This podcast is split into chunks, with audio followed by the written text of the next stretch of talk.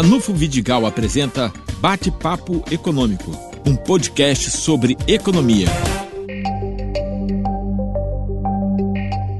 Passados quatro meses da Covid é, gerando sérios desencontros e crise sanitária no planeta, que países já se recuperaram e que países ainda estão no meio do caminho?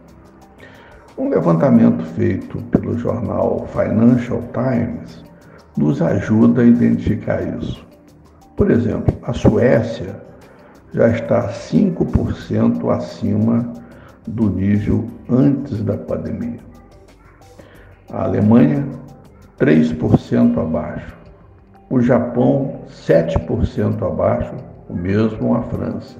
E a Itália, 8% abaixo. Nesses países, a questão sanitária foi resolvida de uma forma bastante razoável. Agora vejamos os países que estão em pior situação.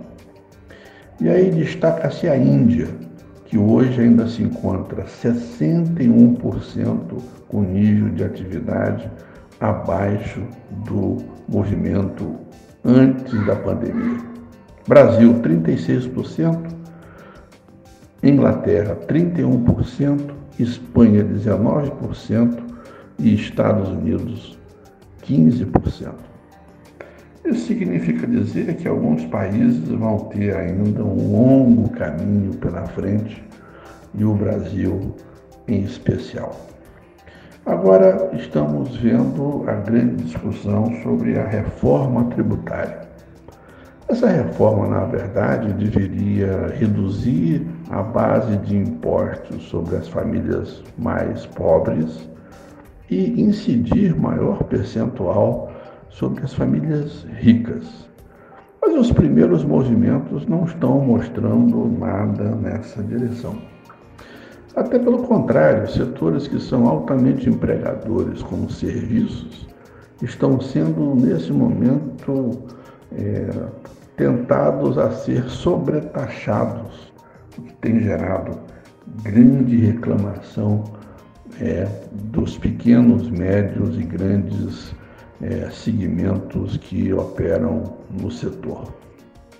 Outro ponto importante é que ganha corpo uma ideia no Senado Federal de instituir o 14º salário extraordinário para os aposentados e pensionistas federais esse ano. É bom destacar que praticamente metade das pessoas com mais de 60 anos no Brasil são arrimo de família. E aí esse recurso sendo é, consolidado, virando verdade, vai injetar um bom recurso para o final do ano, incrementando as vendas de Natal.